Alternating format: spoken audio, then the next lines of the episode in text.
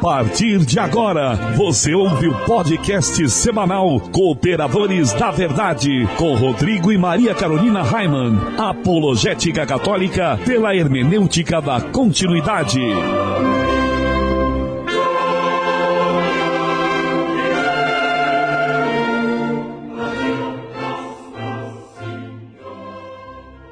Olá, amigo ouvinte, paz e bem. Aqui quem vos fala é o professor Raiman e estamos começando mais um podcast semanal Cooperadores da Verdade, apologética católica pela hermenêutica da continuidade. Aqui se fala a verdade, custe o que custar, doa a quem doer.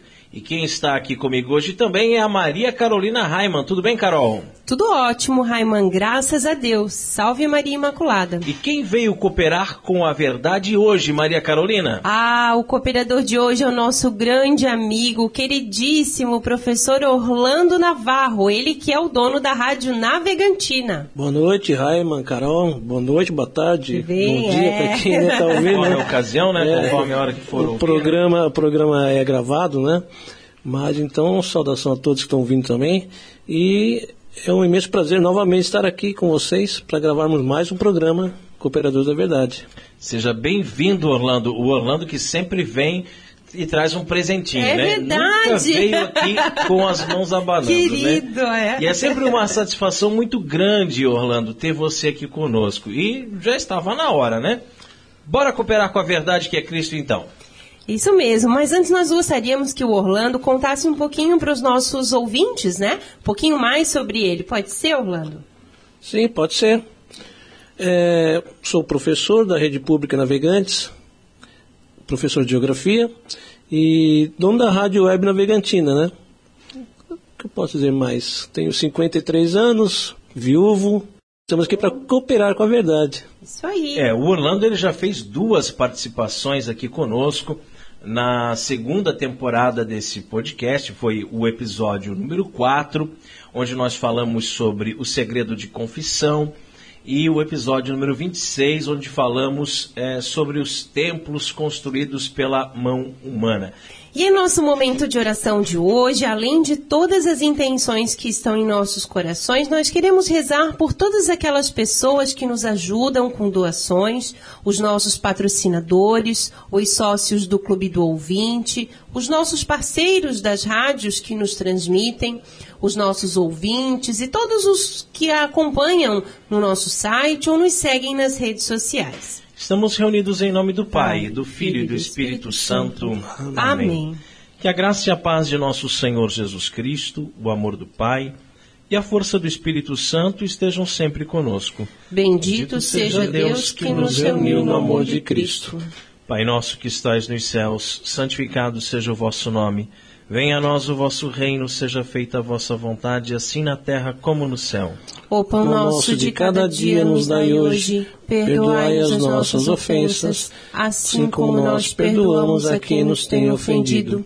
E não nos deixeis cair em tentação, mas livrai-nos do mal. Amém. Ave Maria, cheia de graça, o Senhor é convosco.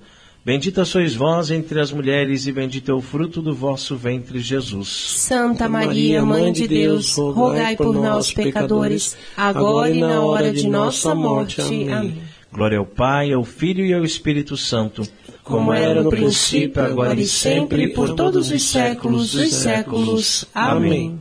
Senhor, fazei de mim um instrumento de vossa paz. Onde houver ódio, que eu leve o amor. Onde houver ofensa, que eu leve o perdão. Onde houver discórdia, que eu leve a união. Onde houver dúvida, que eu leve a fé. Onde houver erro, que eu leve a verdade. Onde houver desespero, que eu leve a esperança. Onde houver tristeza, que eu leve a alegria. Onde houver trevas, que eu leve a luz. Ó Mestre, fazei que eu procure mais. Consolar, que ser consolado. Compreender, que ser compreendido. Amar que ser amado. Pois é dando que se recebe. É perdoando que se é perdoado. E é morrendo que se vive para a vida eterna. Amém. E continuamos reunidos em nome do Pai, do Filho e do Espírito Santo. Amém. Amém. E nós queremos lembrar que esse programa é transmitido atualmente por 15 rádios. E hoje o abraço especial vai para a Rádio São Pedro de Escada, Pernambuco. Abraço ao amigo Josimar e todos os ouvintes da Rádio São Pedro. E no quadro A Vida dos Santos, nós estamos estudando a vida dos papas que foram canonizados. São os Santos Papas. Nós temos o costume de chamar o Papa de Santo Padre, não é mesmo? Mas isso não significa que ele seja santo. Na história da Igreja, já tivemos 265 papas. Francisco é o Papa número 2, 266 mas nem a metade deles foi considerado santo. Aliás, alguns muito pelo contrário, não é? No último programa nós falamos de São Gregório I.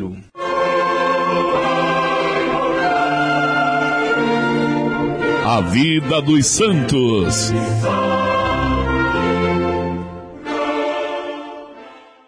Orlando, você sabe quem foi o santo papa escolhido para o programa de hoje? Sei sim, Carol. O santo escolhido para o programa de hoje foi São Bonifácio IV. Conta para o povo então, Carol, um pouquinho sobre a vida de São Bonifácio. Bonifácio IV nasceu em Valério, nos Abruzos, região central da Itália. Filho de João, médico, e professou a vida monástica em São Sebastião de Roma.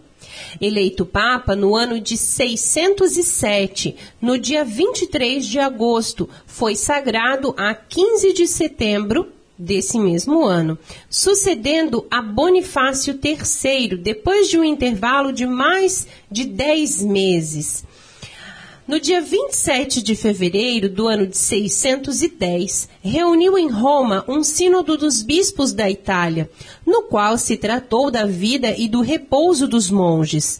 A presença do bispo de Londres, Melito, deu motivo a que se discorresse, então, que se podia elevar à dignidade sacerdotal os monges que tivessem as qualidades necessárias e que nada impediria que fossem empregados no ministério de ligar e desligar. Melito, de volta para a Inglaterra, levou os decretos do Sínodo, uma concessão de privilégios para o Mosteiro de São Pedro e São Paulo de Douvres, concedidos em memória de Agostinho, o fundador, e também três cartas do Papa Bonifácio IV, uma para Lourenço, arcebispo de Canterbury, outra para o rei Ateoberto e uma terceira para a nação inglesa. Bonifácio IV foi um pontífice muito zeloso e piedoso, todo inclinado para a manutenção da disciplina. Falecido em 615, alguns meses depois da queda de Jerusalém sob o poder persa, o Santo Papa foi encerrado na antiga Basílica de São Pedro, debaixo do altar do apóstolo São Tomé. São Bonifácio IV, rogai por nós. Encontre os cooperadores da verdade nas principais redes sociais: Twitter, Instagram, SoundCloud, Facebook e YouTube como Os Cooperadores. E lembre-se também de visitar o nosso site cooperadoresdaverdade.com ou então nos contatar através do WhatsApp. O número é 47 DDD, o número 99718 3296, para enviar os seus comentários, suas dúvidas ou então os seus pedidos de oração. Que novidade é essa de WhatsApp, Maria Carolina? As é pessoas você... não vão saber que você está falando do WhatsApp, né? Ou então você fala Isso. Zap Zap, zap que o povão, o povão entende melhor, né? E se você também gostaria de anunciar a sua empresa aqui no programa Cooperadores da Verdade, entre em contato conosco e ajude-nos a evangelizar. Livraria Católica Auxílio dos Cristãos Artigos religiosos. A Livraria Auxílio dos Cristãos fica na Praça Governador Irineu Bornhausen, centro de Itajaí, no estacionamento da Igreja Matriz do Santíssimo Sacramento. Calendários, bíblias, livros, artigos litúrgicos, camisetas, cartões, presépios, crucifixos, imagens sacras, CDs, DVDs e muito mais. Telefone 3349 0692. 3349-0692. Livraria Auxílio dos Cristãos. 21 anos de tradição. Carol, qual é o conselho de Padre Pio para nós no programa de hoje? Invoquemos sempre o auxílio de Nossa Senhora.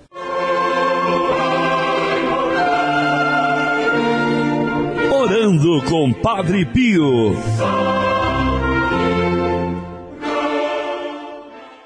Nossa Senhora, a mãe de Jesus, é também nossa mãezinha do céu.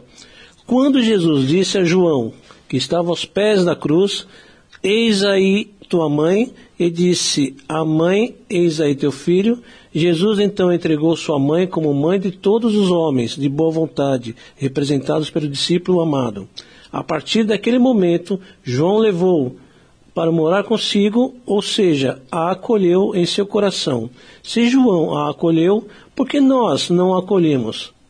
Maria foi a primeira que comungou, a primeira que carregou Jesus no coração e a única que a carregou entre seu ventre. Foi do leite materno da Virgem que Jesus se alimentou.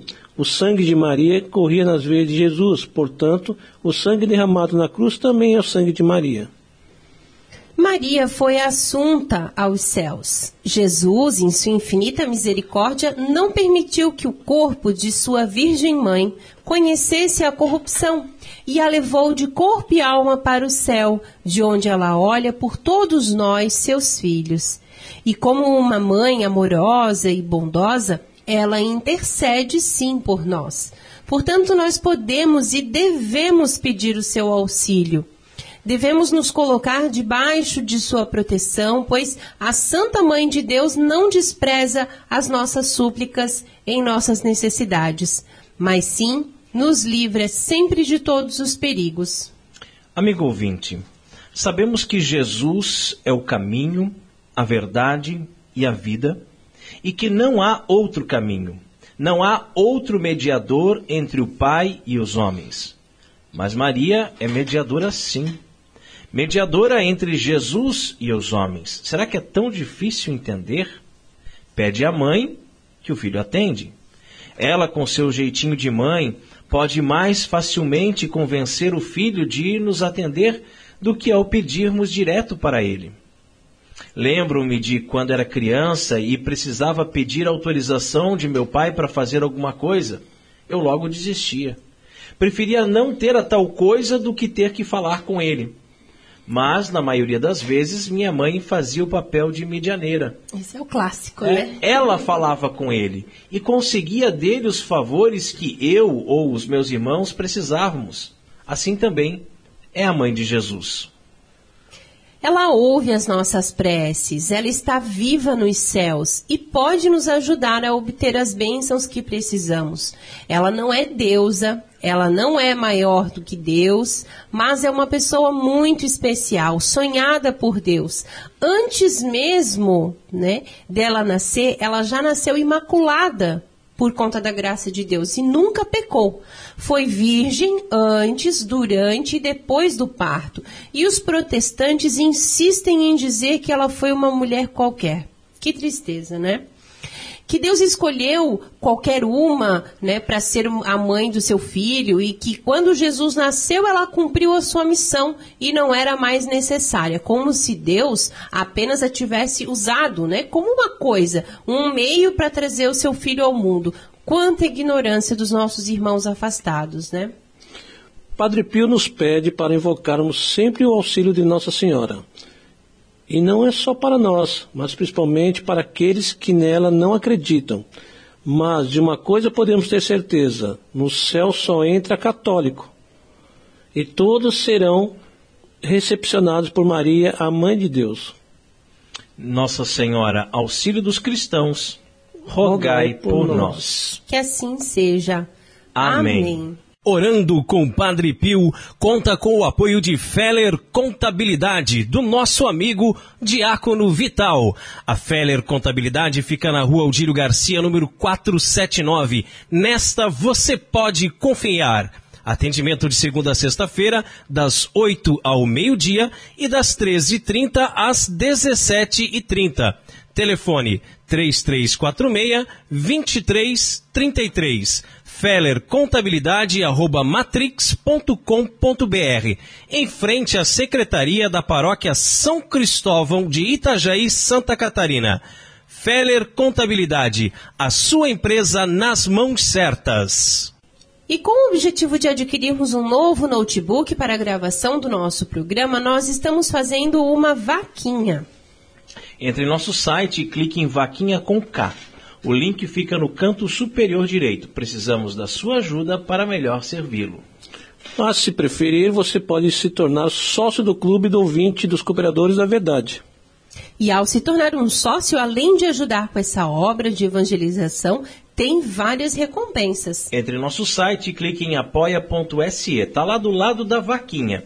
Você pode contribuir com qualquer valor a partir de R$ reais e assim nos ajuda a evangelizar.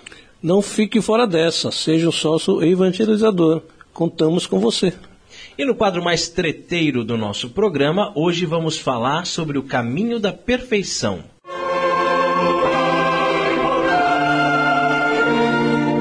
A hora da treta.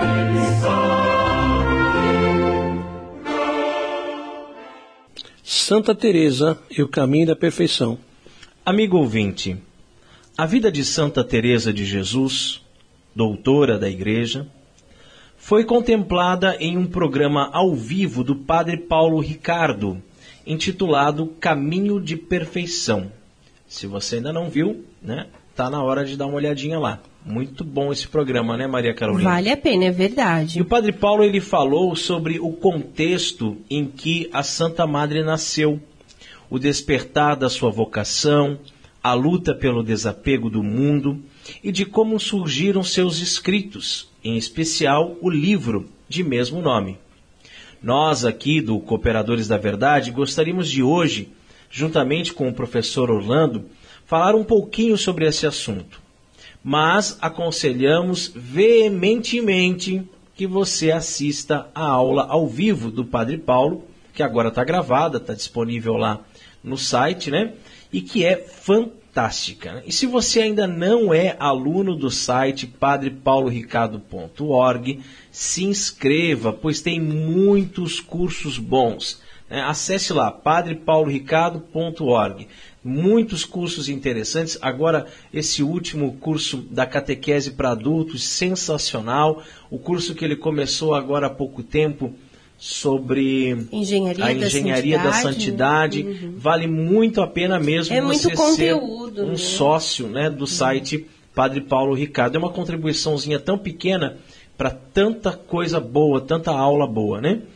Mas vamos lá, gente. De todas as obras de Santa Teresa d'Ávila, a grande doutora da Igreja, o caminho da perfeição é, sem sombra de dúvida, a que mais pode auxiliar de forma prática aqueles que querem iniciar a vida de oração. Na verdade, a bibliografia de Santa Teresa, ela começa com o livro da vida, que é um registro autobiográfico em que a santa revela os fenômenos místicos com que foi agraciada por Deus.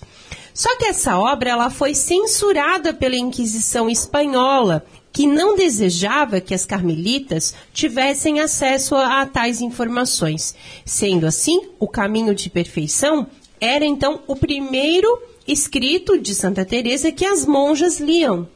Tomando por base os estudos históricos e sua própria autobiografia, nós sabemos que Teresa d'Ávila nasceu em uma família de origem, origem judaica, que, porém, fazia questão de esconder a sua conversão ao catolicismo. Os seus pais eram virtuosos e sua mãe faleceu logo cedo. Recebeu uma boa educação religiosa. Quando era criança, sua brincadeira favorita era brincar de fundar mosteiros, o que é quase profético, porque é o que ela fará quando adulta. Ela gostava também de meditar sobre a vida eterna, com seu irmão Rodrigo. A ideia da eternidade entusiasmou de tal forma as duas crianças que elas decidiram fugir de Ávila e entregar-se aos mouros para serem degolados como mártires. Chegaram, porém, tão somente ao portão da cidade, onde foram encontrados pelo tio e levados de volta à casa paterna. Esse episódio mostra que ela teve uma infância acalentada por ideias religiosas. Interessante, hein? Duas crianças meditando sobre a vida eterna devem ter chegado à conclusão de que a vida eterna é muito mais importante do que essa vidinha medíocre que a gente vive aqui, a ponto de dizer assim: vamos nos entregar para os mouros, vamos morrer mártires, né? para irmos para o céu. Para ir logo para lá. Para ir né? logo para lá, né? Quiserem cortar o caminho, né? É, Dá então. uma encurtada, né? E você imagina uma criança que brinca de fundar mosteiro, olha isso, Aham, né? Já- Eu acho que já é dom. É, já. Já- já nasceu né? com Já dom, nasceu, já. É verdade. Exatamente, né? Já com foi chamado. bem definida. E Teresa, no entanto, adquiriu de sua mãe o mau hábito de ler livros de romance. Ela não era perfeita, não, né? Ela lia os livros de romance. Com isso ficou vaidosa e acabou se envolvendo em namoricos com um primo. Quando o pai descobriu, não titubeou, colocou-a num convento de agostinianas, o que lhe serviu de correção. No convento conheceu uma monja que, instigando-a à récita do Santo Terço, lhe ensinou a rezar novamente e fazer renascer nela o ardor perdido na adolescência, a ponto de Teresa considerar a possibilidade de entrar na vida religiosa. Todavia, a santa tinha uma certa aversão à ideia de ir definitivamente para o convento e ainda desejava casar-se. Olha só, isso pode, pode ser influência então daquele tempo, né? Que ela lia os romances e tal. Ela desejava se casar. E ela decidiu pela vida religiosa quando raciocinou que o seu desejo era maior de ir para o céu e que o melhor modo disso acontecer era se tornando, se tornando monja. No entanto, o seu pai queria que ela cuidasse da casa e dos irmãos menores, porque a sua mãe havia falecido. E assim, Teresa passou dois anos obedecendo ao pai. Mas quando percebeu que ele não lhe daria a permissão, fugiu e com 20 anos de idade entrou no convento das Irmãs Carmelitas da Encarnação, de Ávila, o famoso mosteiro da Encarnação. A ordem carmelita, evidentemente, ainda não tinha sido refo- reformada, pois quem faria a reforma seria a própria Teresa de Jesus. Naquele mosteiro vivia- viviam cerca de 200 monjas, as quais levavam uma vida muito pouco exemplar. Tendo que providenciar sua própria alimentação, as irmãs oriundas das classes mais inferiores tinham que pedir esmolas para não passar fome, enquanto as monjas mais abastadas gozavam, gozavam das próprias rendas. Havia também um grande movimento de pessoas no convento, que iam para o lugar somente para conversar com as religiosas. Tudo isso fazia com que se levasse uma vida pouco piedosa. É, e Teresa entrou nesse convento e logo adoeceu. Essa doença desconhecida foi o seu caminho de salvação. O pai, vendo que ela não melhorava, tomou as rédeas da situação e decidiu levá-la para um tratamento com uma curandeira numa outra localidade. No caminho, o seu tio deu-lhe o livro O Terceiro Abecedário Espiritual do Frei Francisco de Osuna, a partir do qual Teresa começou a orar. Sim, mas o tratamento não deu certo e ela continuou doente. Ela decidiu voltar para o convento e lá piorou, tanto que sofreu uma convulsão, passando dois ou três dias em coma. Inclusive chegaram a abrir uma cova para ela. Ima- Imagina, né? Tanto tempo atrás a pessoa entrava Sim, em coma, uhum. nem imaginavam, achavam que ela estava morta. Mas o pai dela, porém, não permitiu que ela fosse enterrada. E de fato, Santa Teresa saiu do coma e dias depois as irmãs a surpreenderam engatinhando no chão do quarto, louvando a Deus. Após uma longa e difícil recuperação, Teresa abandonou a vida de oração. Nesse momento, o seu virtuoso pai, ao contrário, passou a praticar com, intensa, com intensidade a oração. Gostava de conversar com a filha sobre a vida espiritual e ela não tinha coragem de lhe contar que já não praticava sua oração íntima e pessoal, rezando somente a oração com o coro. Após a morte do pai, Teresa voltou decididamente à oração. Tinha o que chamava de determinada determinação. Em uma época na qual as mulheres eram tidas como fracas, como o sexo frágil, ela, ao contrário, sempre foi uma mulher muito forte e decidida. Um belo dia, rezava diante de uma imagem de Jesus sofredor, coroado de espinhos, flagelado e com as mãos atadas, e perguntou-lhe por que ele sofria tanto. Ao que ele respondeu: num dom místico extraordinário, que sofria por causa das conversas vãs travadas por ela no parlatório. A partir daí, Teresa se converteu. Estava com 40 anos de idade quando iniciou a sua vida mística. Veja, 40 anos depois de ter passado por tudo isso, né? De brincado de fundar conventos, de pensar de se entregar para os mouros, de fugir entrar, de casa, fugir de é. casa, entrar para a vida religiosa, ficar doente, mas de fato não era convertida. Apenas aos 40 anos é que ela se converteu. E você, meu jovem, que está me ouvindo agora? Né? Dá tempo ainda, né? Dá tempo ainda de você se converter. Quantos dos nossos jovens que não querem nem saber de Deus, que não vão mais numa missa, que fazem anos que não se confessam, que fizeram a primeira Eucaristia ou até mesmo já fizeram a Crisma e depois abandonaram completamente nunca a igreja. Nunca mais aparecem. Nunca mais apareceram, exatamente, Orlando. Né? Dá tempo de se converter ainda dá tempo de você começar a rezar, colocar os seus joelhos no chão, pegar o seu santo texto e começar a meditar os mistérios da paixão de nosso Senhor, ler livros das vidas, da vida dos santos, livros de espiritualidade, né, o tratado da verdadeira devoção a Nossa Senhora, né, enfim, isso sem falar do Santo Evangelho. Né, dá tempo ainda de você voltar o seu olhar e o seu coração para Deus. É isso mesmo. E após muitas dificuldades, Teresa recebeu uma licença para fundar um Carmelo pequeno, pobre e que recebeu o nome de Carmelo São José de Ávila. E ali nascia então o movimento de reforma que receberá o nome de Carmelitas Descalças. Ela, Santa Teresa, né, saiu do convento da Encarnação, acompanhada de quatro monjas, e com a chegada de mais oito monjas, fixou-se em 13 o número de religiosas do Carmelo Descalço. Naquela época, Santa Teresa estava já nas sextas moradas, ou seja, já estava na fase da vida é, plenamente mística.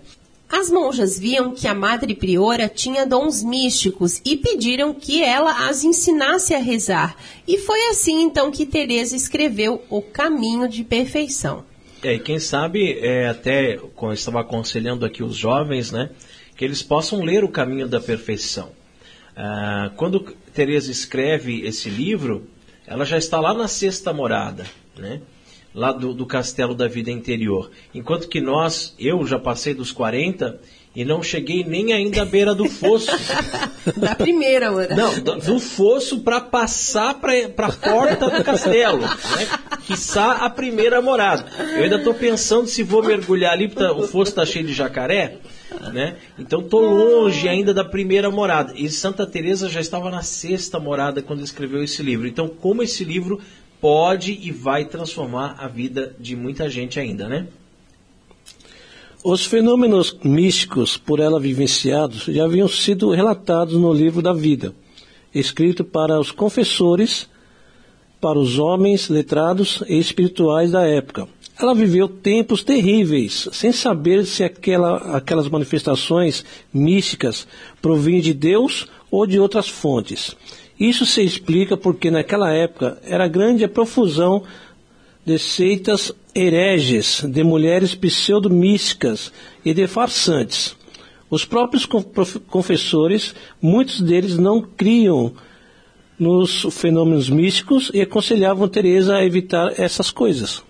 É, até que Jesus apareceu e dirimiu de vez as suas dúvidas.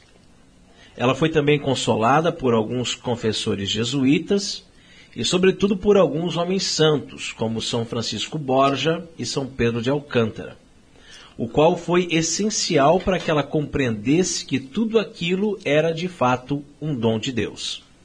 O livro da vida havia sido censurado pela Inquisição, né? Como nós já falamos lá no início pois o Santo Ofício não queria que as monjas tivessem conhecimento dos fenômenos místicos de Santa Madre, para não incentivá-las também, né? E assim, o primeiro manuscrito do Caminho de Perfeição foi escrito para as primeiras doze monjas do Carmelo de São José, num estilo assim muito tranquilo, bonito, é, familiar, né, mais desenvolto, porque ela tinha certeza de que não sairia dali.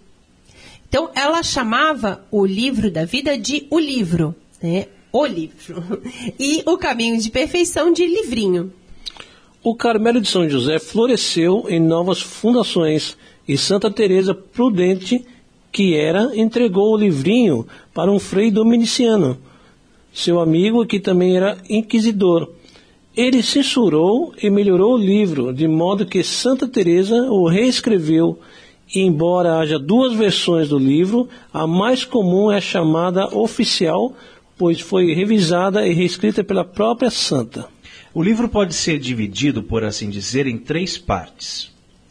Nos capítulos 1 e 3, a santa dá a identidade das carmelitas, a finalidade do Carmelo São José. Depois ela fala sobre as virtudes necessárias para viver a vida de oração. E finalmente a vida de oração propriamente dita, onde ela muito livremente comenta o Pai Nosso. A Santa Madre nos conta que, abre aspas, Nesta ocasião, tive notícias dos prejuízos e estragos que faziam os luteranos na França e o quanto ia crescendo esta desventurada seita. Deu-me grande aflição e, como se pudesse ou valesse alguma coisa, chorava com o Senhor, suplicando-lhe para remediar tanto mal. Parecia-me que mil vidas daria eu para a salvação de uma só alma das muitas que ali se perdiam. Fecha aspas. Santa Teresa vive num tempo de tumulto para a igreja, como os atuais. Em sua época não havia protestantismo. E de repente ela recebe a notícia de que países inteiros estavam deixando a igreja católica. É uma coisa lamentável, né? Você imagina para quem de fato viveu essa época. Nós, cooperadores da verdade, né? Já, já lamentamos tanto agora recentemente essa comemoração, entre muitas aspas, dos 500 anos da Deforma Protestante, né? dessa revolução feita pelo diabólico Lutero. Imagina quem estava vivendo naquela época é. e perceber as pessoas irem debandando, irem abandonando a igreja, né? as portas da, da, igreja, as igrejas irem se esvaziando, as pessoas indo para essas seitas heréticas. E né? hoje a gente vê tantas igrejinhas que são fundadas aí, né? Sim, são mais de Fora as perseguições é. na época, né? É. Também. Fora também as perseguições que os católicos sofreram, né? É verdade. Exatamente. E ao mesmo tempo, outros fatos ocorriam e a deixavam perplexa, principalmente a descoberta da América, um continente todo para ser evangelizado, e a necessidade de chegar primeiro que os protestantes. O que Teresa fez para ajudar a igreja? Diante da situação do mundo, ela, num Carmelo paupérrimo, vivendo de esmolas e preocupada com o futuro da igreja, diz: Sendo mulher, e ruim, senti-me incapaz de trabalhar como desejava para a glória de Deus. Tendo o Senhor tantos inimigos e tão poucos amigos, toda a minha ânsia era e ainda é que ao menos, ao menos estes fossem bons. E ela sabia que nada podia e nada valia diante da situação do mundo, e tinha noção do que significava a vida eterna. Então, por isso, ela pensava na salvação das almas. Abre aspas. Determinei-me então a fazer este pouquinho a meu alcance, que é seguir os conselhos evangélicos com toda a perfeição possível e procurar que essas poucas irmãs aqui enclausuradas fizessem o mesmo, Fecha aspas. Isso nos diz Santa Teresa. E Teresa chegou à conclusão de que para salvar a igreja deveria ser santa, seguindo os conselhos evangélicos de pobreza, obediência e castidade, mas com toda a perfeição possível. E continua Santa Teresa. Mas achei necessário fazer como em tempo de guerra, quando o inimigo invade uma região o soberano em apuros se recolhe a uma cidade que fortifica muito bem. Dali sai para atacar os adversários. Os da cidadela são gente tão escolhida que podem mais. Eles sozinhos que muitos soldados, se estes são covardes. Dessa maneira, muitas vezes conseguem a vitória. Se não ganham, ao menos não são vencidos. Porque não havendo traidores, ninguém os sujeita, a não ser pela fome. Em nosso caso, não há fome que nos obrigue a nos render. A morrer, sim, não a cair vencidas. Que belas palavras de Santa É, Teresa, né? verdade. Então, a gente percebe a força dessa mulher, né, a fé dessa mulher nas suas palavras. Ela compara as carmelitas a guerreiras, soldados defendendo um castelo. Teresa tem certeza de que a sua oração é apostólica e move o mundo, e ela pode sustentar os grandes homens da época na defesa da fé.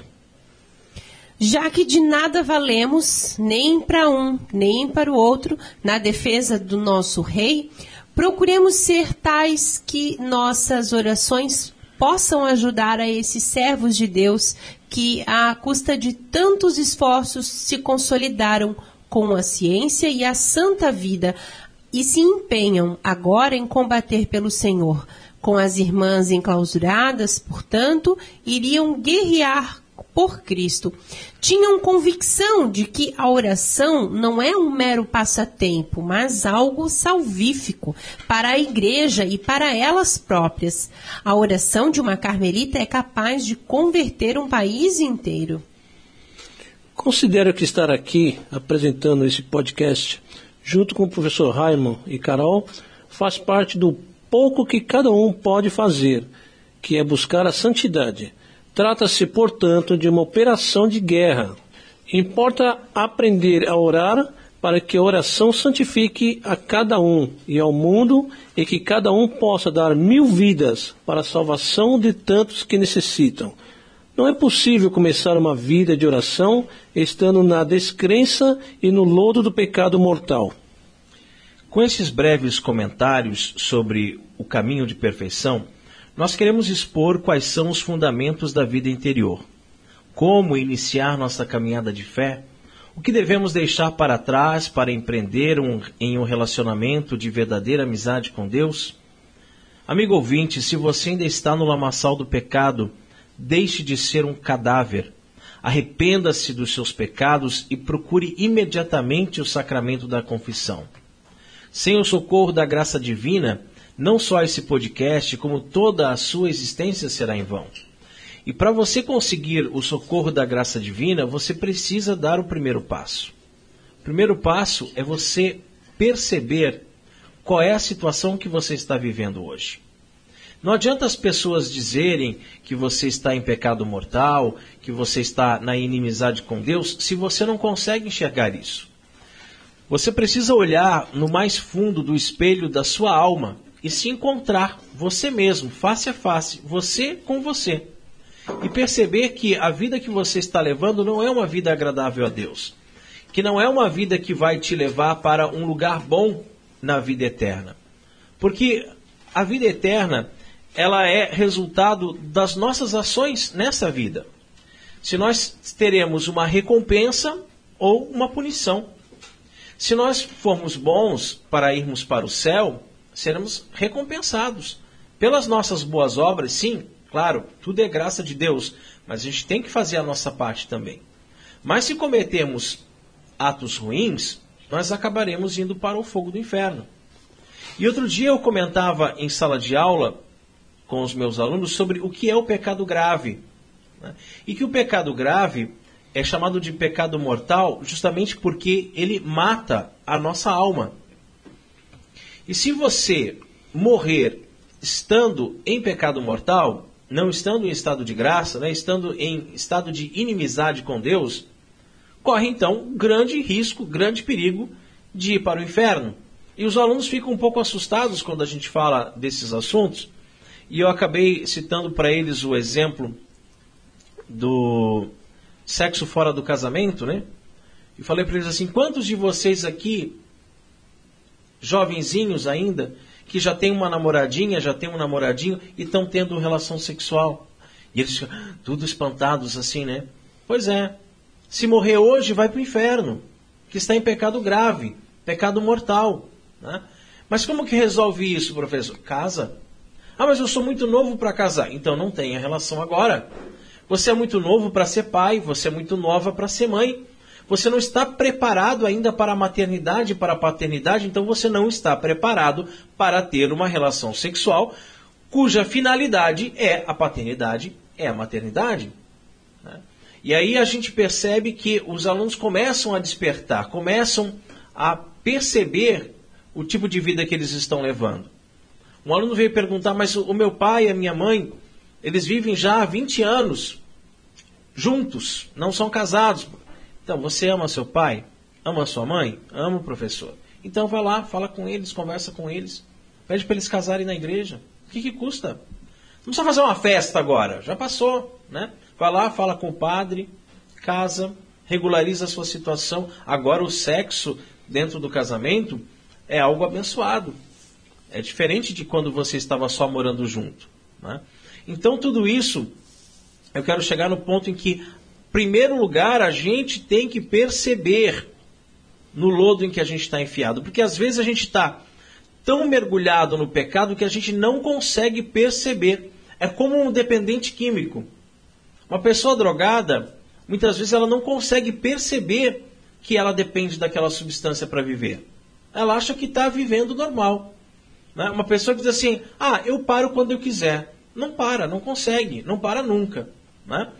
Então, quando você perceber que você está afundado no pecado, é o primeiro passo que você precisa para começar a orar para começar a pedir a graça de Deus, para pedir o socorro da Virgem Santíssima, para pedir para que os santos intercedam por você, para que você consiga deixar essa vida de pecado. E que aí, quando você estiver verdadeiramente arrependido dos seus crimes, você possa se confessar. E recebendo a absolvição, recebendo o perdão da igreja, você possa voltar a comungar, a participar da Santa Missa, a receber os sacramentos, aí buscando a vida de santidade pouco a pouco, degrau por degrau, morada por morada. Quem sabe, como o professor Orlando falou, fazendo coisas pequenas, como a participação num podcast, como a leitura do caminho de perfeição, a gente vai nos aproximando de Deus e dando assim um verdadeiro sentido para a nossa vida, porque a finalidade da nossa vida não está aqui não está nas coisas, não está no nosso trabalho, na nossa casa, na nossa esposa, nos nossos filhos. A finalidade da nossa vida, o nosso objetivo está na vida eterna. É, e que todos nós possamos mirar o céu, não é mesmo? Porque essa, essa reflexão vale para todos nós, né? É, você citou ali, né, Raiman, uma forma de, de, pecado, né? Mas assim, se a gente colocar para o nosso, nosso dia, para a nossa vida, né, nosso dia a dia, a gente vê quantos outros pecadinhos que a gente tem de estimação, né?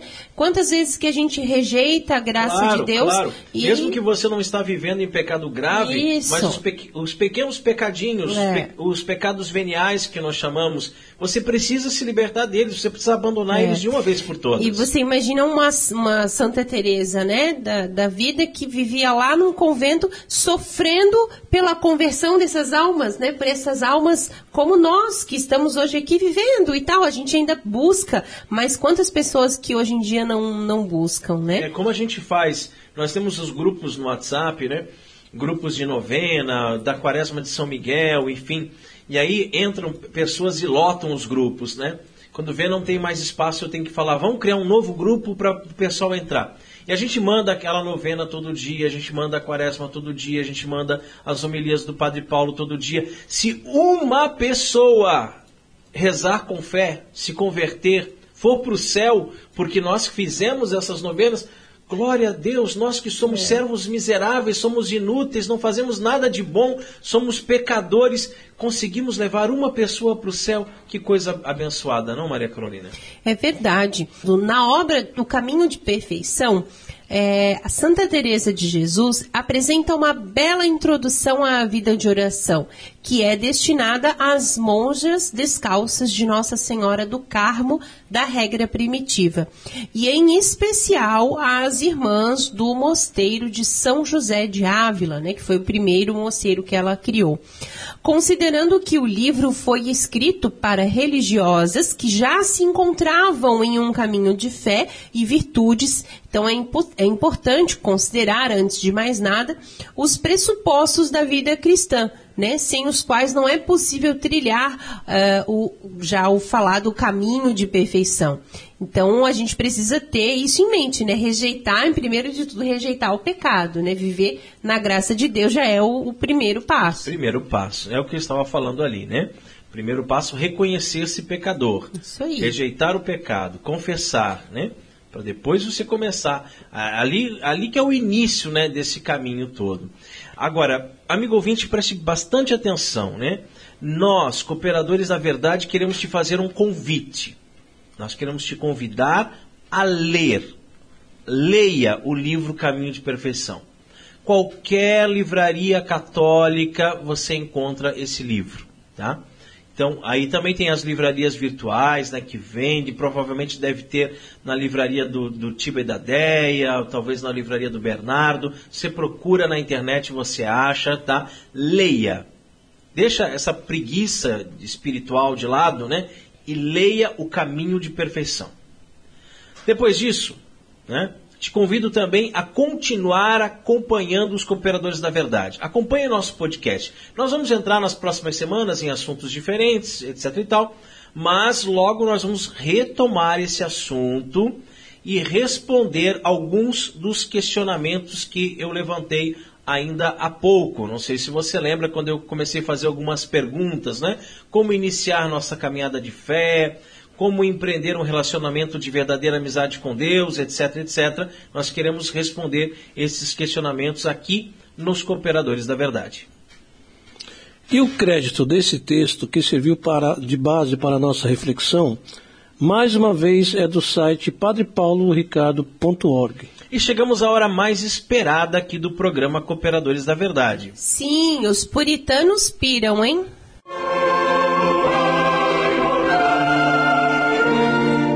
Catolicismo e cerveja.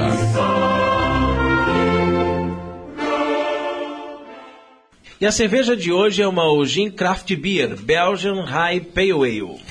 A cerveja Ogin é um convite a novas experiências e novos aromas, o espírito do mistério e da descoberta em estilos únicos e corajosos. Com a Ogin, você vive uma aventura épica, Ouse novos caminhos e desbrave novas possibilidades. Abra a garrafa e sinta todo o aroma e o sabor da mais pura cerveja artesanal. Cerveja com coloração cobre, levemente turva e corpo médio baixo. Aromas e sabores que remete à panificação caramelo e biscoito, devido à adição de malte de centeio, além de frutas amarelas, manga, pêssego e melão. A cor dela é, está com o IBC 16, o IBU é 26, é um amargor. O copo ideal para consumo é o Pint, o teor alcoólico de 5,5%, temperatura de serviço entre 4 e 5 graus e ela é produzida pelo nosso grande amigo Jorge. Essa cerveja harmoniza com pizza napolitana, nhoque de queijo, frutos do mar, frango, salada e carne suína com molhos leves. Oremos. Abençoai, Senhor, esta criatura cerveja, que da riqueza do grão vos dignastes produzir, para que seja remédio salutar ao gênero humano. Concedei ainda pela invocação do vosso santo nome, que quem quer que dela beba, receba de vós a saúde do corpo e a tutela da alma por Cristo nosso Senhor. Amém. Amém.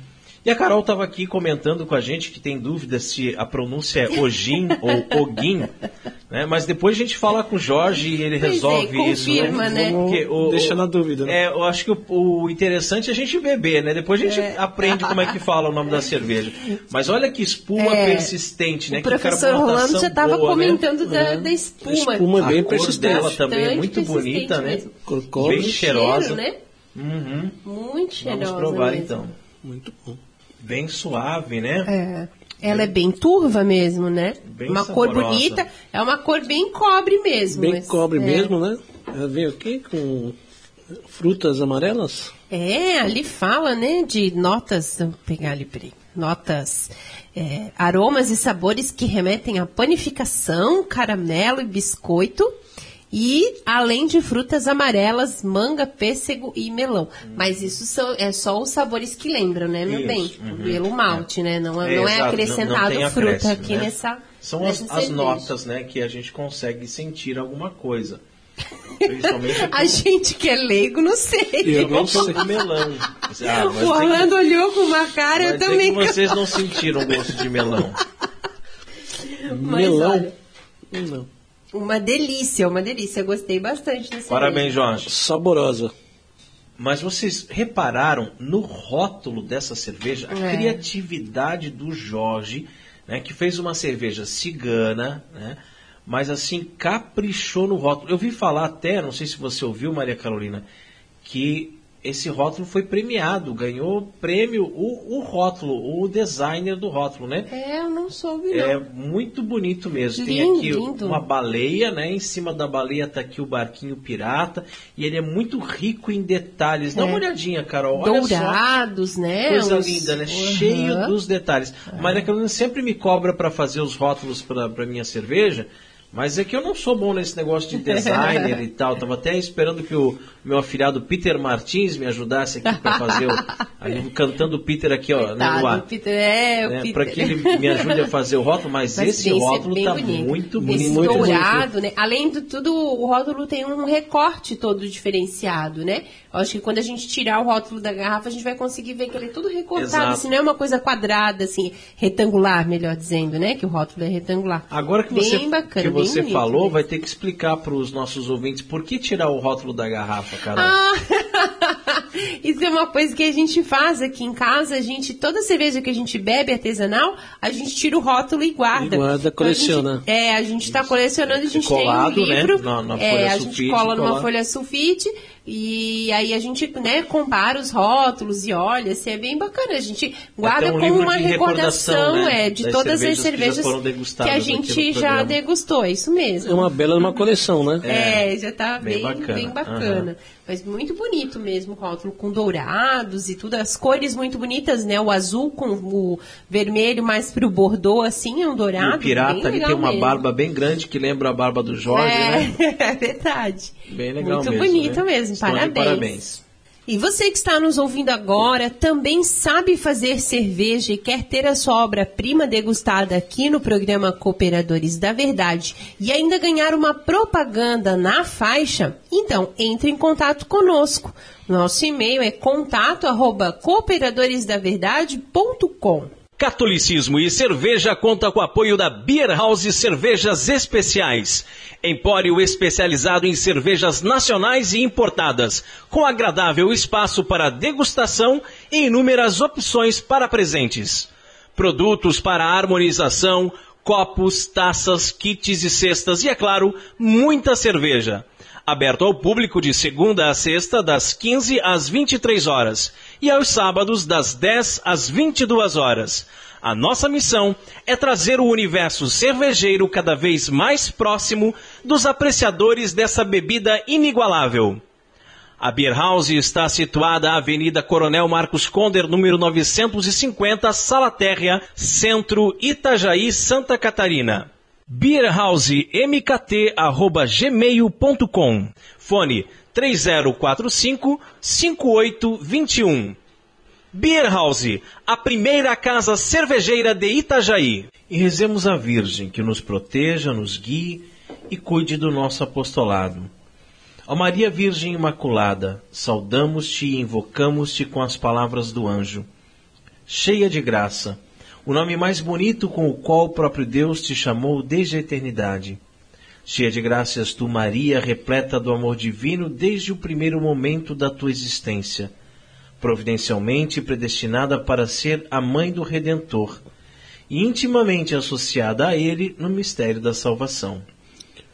Na tua imaculada conceição, resplandece a vocação dos discípulos de Cristo, chamados a tornar-se com a sua graça, santos e imaculados no amor. Em ti brilha a dignidade de cada ser humano, que é sempre precioso aos olhos do Criador. Quem para ti dirige o olhar, ó Mãe, toda santa, não perde a serenidade, por muito difíceis que sejam as provas da vida, mesmo se é triste a experiência do pecado que deturpa a dignidade dos filhos de Deus, quem a ti recorre redescobre a beleza da verdade e do amor e reencontra o caminho que conduz à casa do Pai. Cheia de graça és tu, Maria, que aceitando com o teu sim os projetos do Criador, nos abristes o caminho da salvação. Na tua escola, ensina-nos a pronunciar também nós o nosso sim à vontade do Senhor, um sim que se une ao teu sim, sem reservas e sem sombras, do qual o Pai Celeste quis precisar para gerar um homem novo, Cristo, único Salvador do mundo e da história. Dá-nos a coragem de dizer não aos enganos do poder, do dinheiro, do prazer, aos lucros desonestos, à corrupção e à hipocrisia, ao egoísmo e à violência. Não ao maligno, príncipe enganador deste mundo. Sim a Cristo, que destrói o poder do mal com a onipotência do amor. Nós sabemos que só corações convertidos ao amor que é Deus podem construir um futuro para todos. Cheia de graças, tu, Maria o teu nome é para todas as gerações, penhor de esperança certa. A esta fonte, à nascente do teu coração imaculado, voltamos mais uma vez peregrinos, confiantes para aurir fé e conforto, alegria e amor, segurança e paz. Virgem cheia de graça, mostra-te terna e solicita aos habitantes desta tua cidade, para que o autêntico espírito evangélico anime e oriente os seus comportamentos. Mostra-te mãe providente e misericordiosa do mundo inteiro, para que no respeito da dignidade humana e no repúdio de qualquer forma de violência e de exploração, sejam lançadas as bases firmes para a civilização do amor. Mostra-te, mãe, especialmente de quantos têm mais necessidade, os indefesos, os marginalizados e os excluídos. As vítimas de uma sociedade que com muita frequência sacrifica o homem a outras finalidades e interesses. Mostra-te, Mãe de todos, ó Maria, e dá-nos Cristo, a esperança do mundo. Amém. Amém. Salve, Rainha, Mãe de misericórdia, vida, doçura e esperança nossa, salve. A vós bradamos, degredados filhos de Eva, a vós suspirando, gemendo e chorando neste vale de lágrimas. Eia, pois, advogada nossa, esses vossos olhos misericordiosos a nós ouvei, e depois desse desterro mostrai-nos Jesus Bendito o fruto do vosso ventre, ó clemente, ó piedosa, ó doce sempre Virgem Maria. Rogai por nós, Santa Mãe de Deus, para que sejamos dignos das promessas de Cristo. Amém. Debaixo de vossa proteção nos refugiamos, Santa Mãe de Deus. Não desprezeis nossas súplicas em nossas necessidades, mas livrai-nos sempre de todos os perigos. Ó Virgem gloriosa e bendita. Amém. Chegamos ao fim oh. de mais um programa Cooperadores da Verdade. Venha você também ser um cooperador. Colabore com esse apostolado, fazendo a sua doação para que nós possamos adquirir equipamentos melhores e manter esse programa no ar. Contamos com a sua generosidade e também a sua oração. Muito obrigado a você que nos acompanhou nesse podcast. Ajude a divulgar compartilhando nas redes sociais. Rodrigo, Carol, mais uma vez, muito obrigado ter, pela acolhida aqui na casa de vocês e estamos aí prontos para cooperar com a verdade, sempre. Muito bem, muito obrigada, Orlando. Para nós é que é uma grande satisfação recebê-lo. Você que é uma pessoa tão querida aqui pela nossa família. Muito obrigada mesmo. E obrigada também o Raimon, né, que está sempre à frente desse programa. Salve Maria Imaculada. Um grande abraço a todos os nossos amigos que nos ouviram a partir de, né, que nos ouviram até agora, melhor dizendo. E um grande abraço. Salve Maria. Obrigado, Orlando, meu querido amigo de tantos anos, né, professor excepcional, né? fora de série. Obrigado, Carol, meu benzinho. Obrigado, queridos ouvintes. Rezem por nós, que é muito importante. Nós precisamos muito da sua oração. Deus abençoe a todos. Paz e bem.